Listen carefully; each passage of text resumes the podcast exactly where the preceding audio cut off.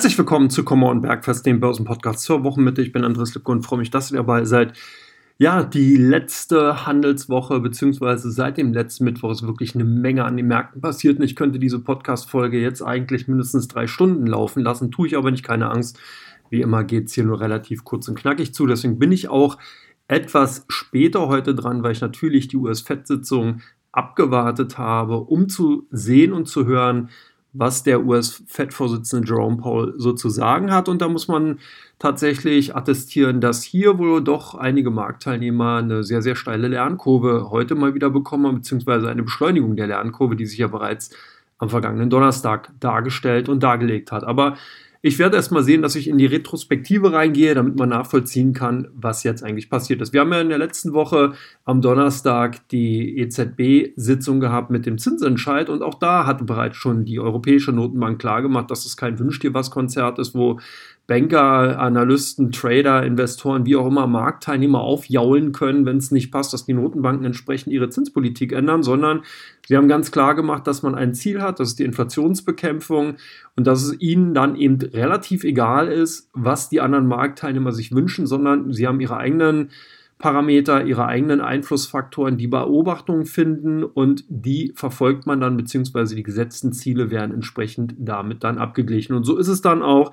Das heißt, wir haben in den letzten 15 Jahren tatsächlich eine Sondersituation gehabt. Deswegen ist es auch nicht weiter verwunderlich, dass jetzt natürlich viele Marktteilnehmer die vielleicht erst zehn oder weniger Jahre an dem Markt nativ sind, immer gedacht haben, okay, wenn dann mal irgendwas an den Börsen ein bisschen holprig wird, dann kommt sofort die äh, Notenbank oder irgendeine Notenbank um die Ecke und wird sofort den, den Draghi-Put, den EZB-Put oder US-Fed-Put wiederziehen, aber das passiert halt nicht. Und das wurde eben auch nochmal ganz klar und hat auch sich manifestiert, selbst über die Ereignisse hinweg am Wochenende an dem vergangenen wo ja dann die Credit Suisse durch eine Holter die Polter Notaktion durch die U UBS äh, in der Schweiz entsprechend übernommen wurde, damit eben größere Turbulenzen an den Bankmärkten, an den Finanzmärkten ausbleiben im Interbankenhandel. Und auch da muss man verstehen, dass dieses ganze Konstrukt insgesamt weniger mit den Notenbanken zu tun hat, als vielmehr mit den Ereignissen im Bankensektor. Das heißt, natürlich sind es auch mit Auswirkungen aus der entsprechenden Zins- und Geldmarktpolitik von US Fed, SNB, Bank of Japan und Co. Aber es ist natürlich primär eine Situation, die teilweise hausgemacht ist. Das muss man bei einigen Banken ganz klar sagen. Das heißt, es gibt ja tatsächlich Institute, die haben ja kein Fettnäpfchen und kein, äh, ähm, ja, keine, keine Risiken gescheut und sind entsprechend dann eben auch volle äh, Kanne mit Bauchklatscher reingesprungen, haben demzufolge dann auch wirklich in jenen Deep Dive mitgenommen, der sich daraus ergeben hatte. Und da ist die Credit Suisse ja wirklich tatsächlich in jeglichen Skandalen und Skandelchen in den letzten Jahren mit dabei gewesen, hat auch wirklich jegliche Pleite in irgendeiner Form mitgenommen. Und deswegen hat man hier natürlich dann auch ein Institut gehabt, was relativ hausgemacht angeschlagen war, um es mal so zu formulieren. Der Rest ist dann natürlich klassisch, das heißt, die Kunden ziehen ihre Gelder ab man geht woanders hin, äh, Gerüchte werden laut und so weiter und so weiter. Das Ganze beschleunigt sich. Dann kommen natürlich zusätzlich nochmal die Ereignisse aus den USA hinzu. Da war es im Bankensektor ähnlich. Das heißt, auch hier waren die kleinen und mittelgroßen Banken unter Feuer. Viele Kunden haben ihre Einlagengelder abgezogen, was dazu führte, dass den Banken einfach die Liquidität fehlte. Das spricht, wenn eben ein Kunde in der Bank seine Anlagen, also seine Einlagen dort einzahlt, hat die Bank dadurch die Möglichkeit, sich über Geschäfte mit den Notenbanken entsprechend Kreditegelder bzw. Ähm, Kreditlinien zu besorgen und diese dann im Kreditgeschäft auszugeben bzw. mittels Anlagegeschäft eben tätigen zu können. Und das haben die Banken gemacht. Das heißt, wenn dann eben Kunden kommen, ihre Einlagengelder wieder zurückfordern, muss man eben entsprechende Kredite kündigen bzw. Anlagen, die man dann getätigt hat, auflösen. Und das führte dann zum Beispiel bei der SVB, also bei der Silicon Valley Bank dazu, dass im Vorfeld die sehr, sehr stark im Hypothekenbankbereich, im MBS Mortgage-Backed Security Sektor eben äh, aktiv waren. Dort sind dann zusätzlich nochmal die Renditen angestiegen und die Kurse gesunken. Das heißt, sie haben nicht mehr unbedingt die Liquidität und das Geld zurückbekommen, was man eben vorher angelegt hatte.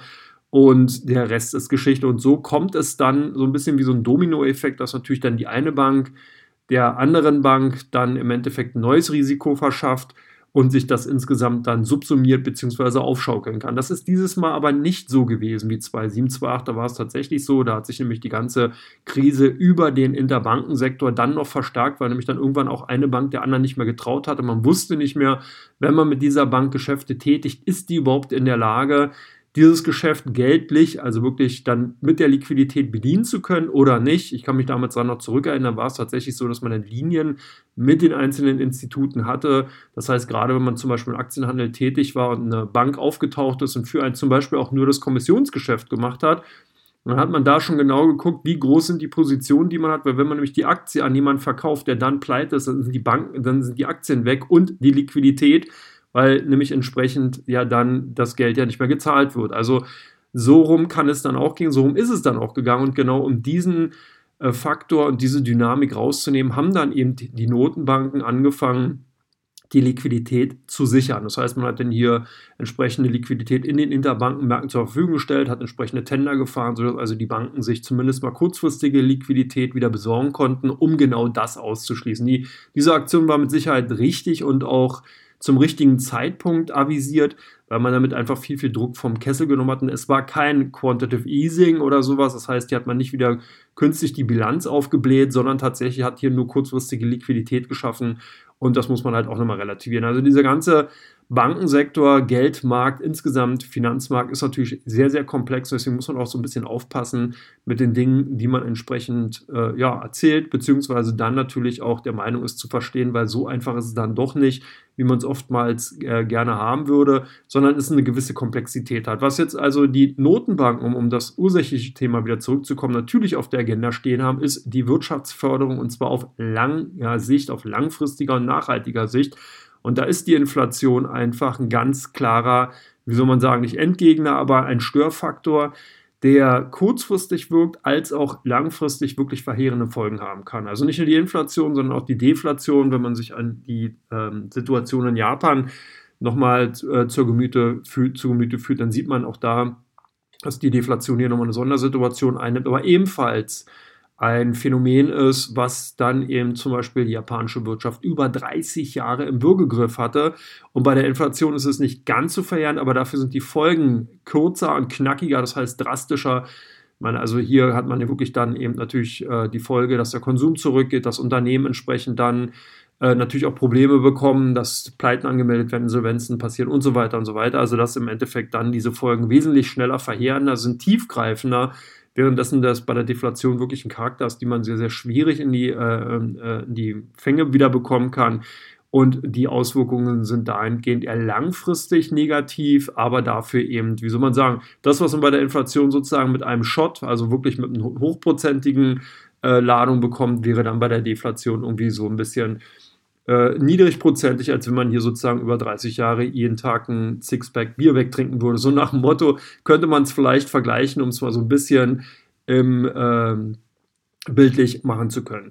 Ja, genau, diese äh, Aktion war es dann eben auch, die am Wochenende insgesamt natürlich Beobachtungen fand. Das heißt, dass die Aktion rund um Credit Suisse UBS mit dem Konglomerat CNSNB, also äh, Swiss National Bank, äh, im Endeffekt dann am Montag so ein bisschen zumindest erstmal eine Entladung gegeben hat. Man wusste nicht so genau, wie man diesen Deal einschätzen soll, insbesondere natürlich auch in der vorherigen Aktion von der EZB, wo eben Frau Lagarde nochmal darauf hingewiesen hat, man schätzt eben die Situation am europäischen Bankensektor als stabil ein und hat deswegen natürlich diesen Zinsschritt auch vorgenommen. Dahingehend am Wochenende dann äh, sozusagen diese Notmaßnahme durch UBS mittels Übernahme der äh, Credit Suisse und da gab es am Montag dann doch nochmal den einen oder anderen Ruckler. Der DAX tauchte sogar zeitweise unter dem Kursbereich von oder das Kursniveau von 14.500 Punkten ab und konnte sich aber dann relativ schnell auch wieder erholen. Wobei die Bankenwerte sich so ein bisschen erstmal zögerlich darstellten, weil natürlich auch aus Amerika entsprechende Nachrichten kamen. Das heißt, wir hatten da die First Republic Bank, die entsprechend weiterhin Probleme mit der Liquidität hatte und so ein bisschen als Brandklotz zumindest erstmal wirkte. Das Ganze war dann aber am Dienstag eigentlich schon größtenteils passé. Das heißt, hier konnten dann die Banken auch wirklich richtig Gas geben. Wir hatten Commerzbank, Deutsche Bank beispielsweise plus 6 bzw. 8 Prozent gesehen. Wir haben auch andere europäische Banken wie HSBC und eben auch natürlich aus Frankreich die BNP und Societe Generale ebenfalls gut im Plus gesehen. Das heißt, man sieht also auch hier, dass die Investoren zumindest mal dann so ein bisschen Mut geschöpft haben und wieder zugegriffen haben. Das ist halt ganz spannend, wenn man sich halt anschaut, dass der DAX ja heute wieder am Mittwoch bei gut 15.300, also sprich 15.250 Punkten stand und man dahingehend zwar schon die Blickrichtung natürlich auf die heutige US-Fed-Sitzung hatte, aber eben zumindest mal die Ereignisse, die sich in den letzten Tagen und Wochen so äh, zugespielt und zugespitzt hatten, eigentlich schon auch relativ schnell ein, sowohl als auch ausgepreist hatte bei den aktuellen Kursen. Und das ist schon ganz spannend. Das heißt, die Investoren schauen jetzt eher auf die weitere konjunkturelle Entwicklung, aber da gehe ich gleich auf Teil 2 ein, was sozusagen in den kommenden Tagen wichtig sein wird. Ich will jetzt natürlich hier erstmal die, den Review, wenn man es so will, noch zu Ende führen damit wir dann hier zumindest mal an dem heutigen Tag angekommen sind, der nämlich jetzt dann mit der US-Fed-Sitzung zumindest mal für die letzten Tage seinen vorläufigen Höhepunkt erreicht hat.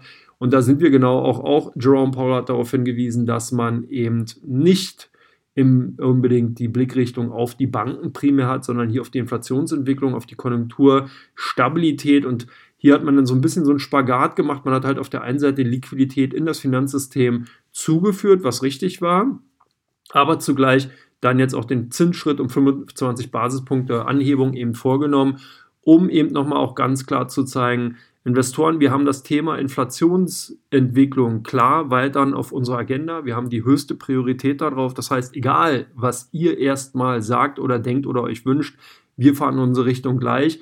Und das ist halt schon eine spannende Aussage, die aus meiner Sicht heraus zumindest mal für Stabilität sorgen durfte, weil gerade wenn eine Notenbank nämlich lenkbar ist in irgendeiner Form, dann verliert sie an Glaubwürdigkeit. Und das ist im Endeffekt selbst wenn man diese ganzen Maßnahmen sehen will, wie man will, aber zumindest mal der, das wichtigste Kriterium, dass man eben eine Ernsthaftigkeit und beziehungsweise natürlich auch Glaubwürdigkeit bei den Notenbanken annehmen kann.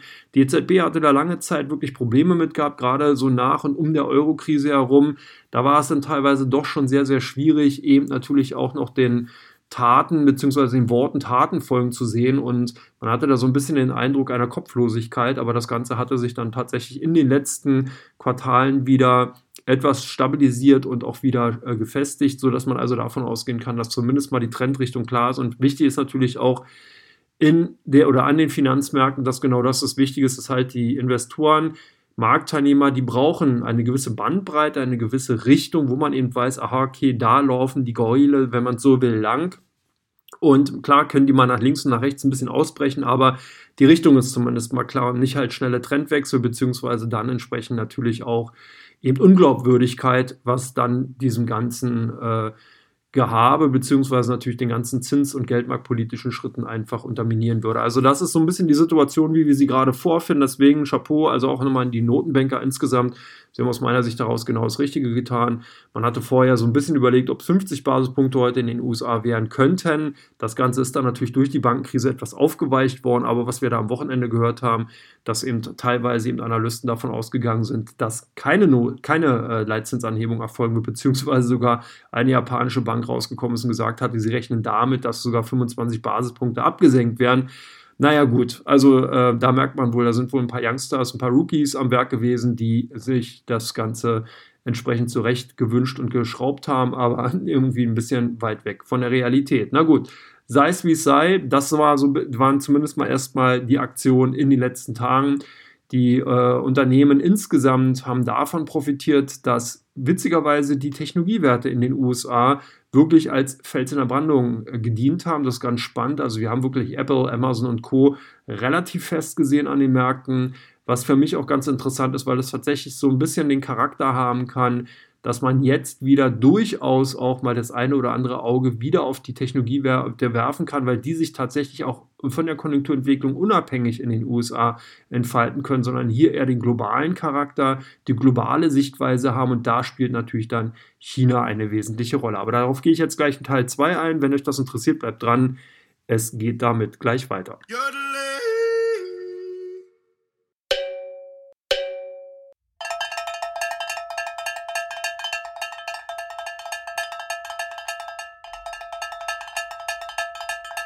Herzlich willkommen zu Come Teil 2, dem Börsenpodcast zur Wochenmitte, also Come Bergfest. Schön, dass ihr noch dabei seid und jetzt geht es darum, was wird in den nächsten Tagen passieren, was werden die Investoren machen und vor allen Dingen, was kann man eben natürlich auch als Kleinanleger daraus ziehen, wie könnte man seine Strategie oder eben natürlich auch seine Anlageideen entsprechend allokieren.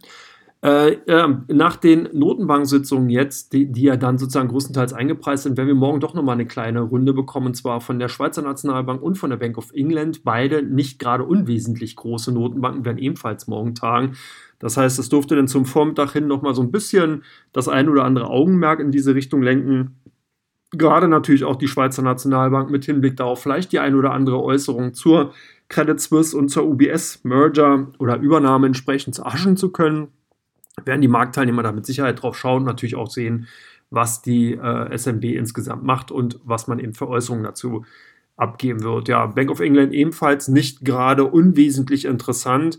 Demzufolge morgen also nochmal so ein bisschen der Tag der Notenbanken. Ansonsten kommen natürlich jetzt vermehrt Konjunkturdaten in den Fokus. Und das muss man klar sagen, weil man jetzt eben, wie bereits in Teil 1 ja auch von mir erläutert, die, ähm, die Marschrichtung kennt, weil also hier jetzt die Notenbanken ja dann eben wirklich ganz klar ihre Strategie weiterfahren, die Investoren dann eben auch genau antizipieren können, okay, wir müssen im Endeffekt nur drauf schauen, wie entwickelt sich die Inflation, wie ist entsprechend das äh, Lohngefälle bzw. Lohngefüge, die Lohntendenz in den einzelnen Ländern, um eben antizipieren zu können, ob wir dann eine mögliche Lohnpreisspiralengefahr sehen, ob die Notenbanken entsprechend darauf reagieren müssten, weil die Reaktion darauf ist natürlich ganz klar weitere Zinsanhebungen. Momentan hat man eben in den USA nochmal 25 Basispunkte entsprechend eingepreist für dieses Jahr. Und damit können dann zumindest mal auch die meisten Marktteilnehmer leben, wenn man sich eben die Konjunktursituation in den USA anschaut. Und das ist genau der Punkt. Das heißt, in den kommenden Tagen spielen natürlich gerade von der konjunkturellen Seite Daten eine wesentliche Rolle, so wie wir es in den letzten Wochen eigentlich auch schon hatten. Das heißt, Preisdaten sollten beobachtet werden. Konjunkturdaten, hier natürlich ganz speziell die Arbeitsmarktdaten, entsprechende Indikation zu den Wirtschaftsleistungen, also Industrieproduktion etc. pp. spielt natürlich ebenfalls eine Rolle. Ich glaube, dass hier so ein bisschen diese Nebenkriegsschauplätze wie der Immobiliensektor eher sekundär sein werden. Viele Marktteilnehmer gehen jetzt erstmal zumindest mal davon aus, dass wir eine Stabilisierung von der Konjunktur in den USA sehen, dass in Europa die Chancen auch gar nicht so verkehrt sind, wenn sich die Situation jetzt nicht irgendwie aus einer politischen Ecke heraus verschlechtern sollte, dass wir auch hier eine Stabilisierung äh, erreichen können bzw. sehen werden und was halt ganz spannend ist natürlich diese äh, Frage, wie wird die Konjunktur in China sich entwickeln und wie wird vor allen Dingen diese mögliche Konjunkturerholung sich dann eben auch auf den europäischen Wirtschaftsraum entsprechend abstrahlen und auswirken. Und das sind genau die Aspekte, die man jetzt momentan sukzessive einpreisen wird. Das heißt, hier sind natürlich dann eher äh, zyklische Werte gefragt. Also in, bei, in Europa werden wir wahrscheinlich eher den Fokus auf Automotive und auf chemische oder in, äh, Unternehmen aus dem chemischen Sektor sehen. Wir werden dann eben teilweise natürlich auch entsprechend Elektronikkonzerne hier auf den Wunschlisten sehen und natürlich Technologiekonzerne, obwohl die ja dann im deutschen Bereich gerade in, den, in der ersten Liga nicht so stark vertreten sind. Also sprich eine Infineon, klar könnte man jetzt sagen, eine Zalando vielleicht noch, aber ansonsten wird es dann auch schon eng. Ähm, und das ist so ein bisschen auch das Manko, was natürlich hier der europäische, sprich der deutsche äh, Aktienmarkt hier ganz klar hat. In den USA sieht es anders aus. Da denke ich tatsächlich, dass hier viele Investoren wieder in Richtung Technologiewerte gehen werden. Ich hatte es im Teil 1 schon so ein bisschen angespoilert.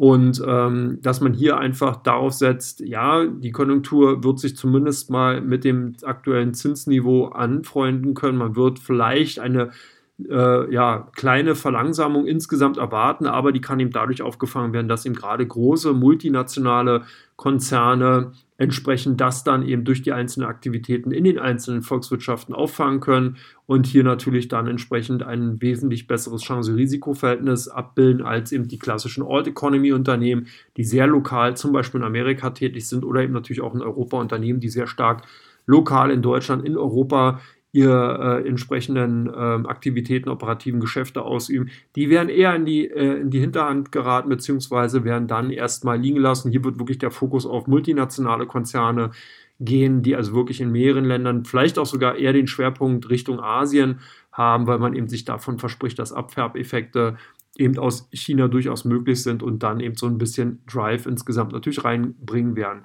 Ich denke auch so ein bisschen wird die Luft bei den Bankenwerten auch raus sein. Das heißt, man hat natürlich jetzt durch die Ankündigungen eben, dass man jetzt gerade in den USA dies, den Fuß vom Zinspedal etwas runternimmt und das eigentlich genau weiter diese Marschrichtung einnimmt, die man vorher auch schon äh, dann mit dem Markt kommuniziert hatte, ist größtenteils bei den Bankenwerten eingepreist. Ich denke, hier könnte sogar so ein bisschen noch denn der Aspekt eines, ja, des, des Risikoaspekts, dass vielleicht nochmal die eine oder andere Bank doch nochmal in Schlingern kommt, eher in den Vordergrund treten. Das heißt, das Chance-Risiko-Verhältnis hat sich zumindest mal aus meiner Sicht heraus gerade für amerikanische Banken eher verschlechtert als verbessert.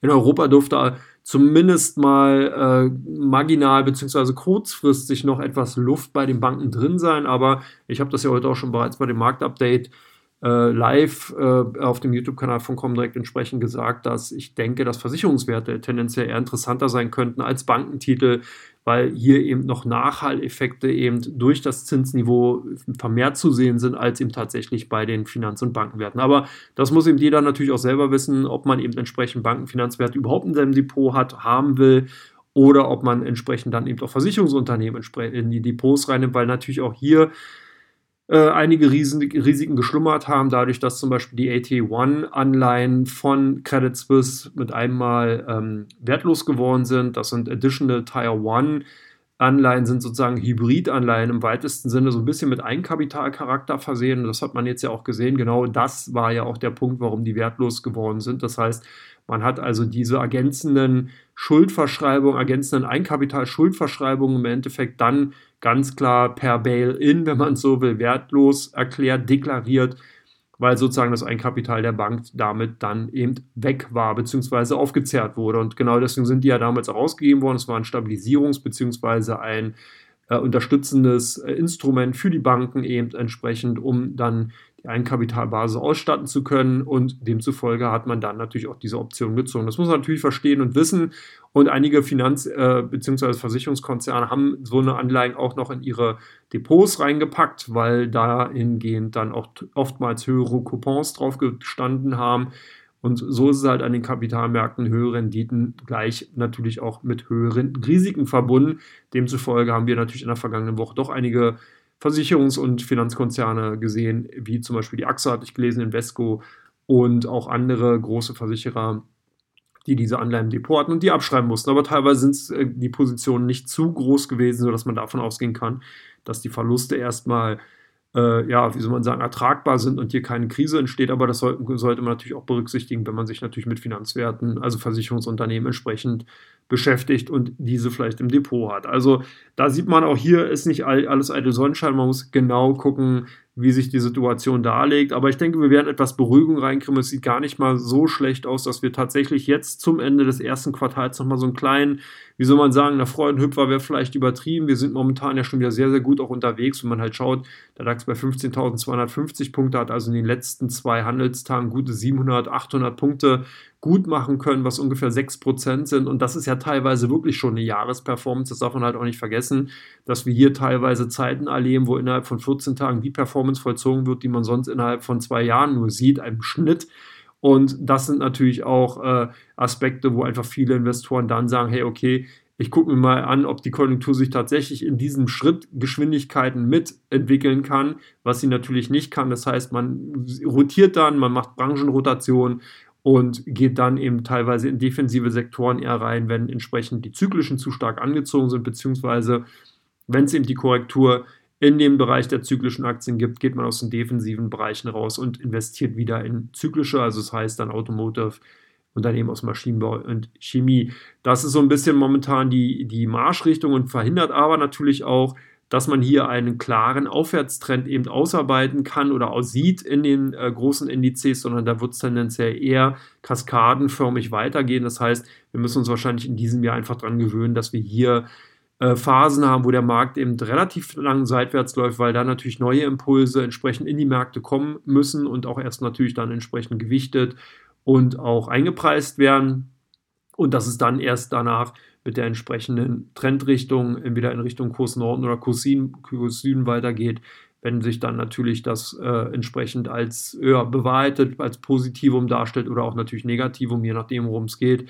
Also das wird wohl erstmal so bleiben.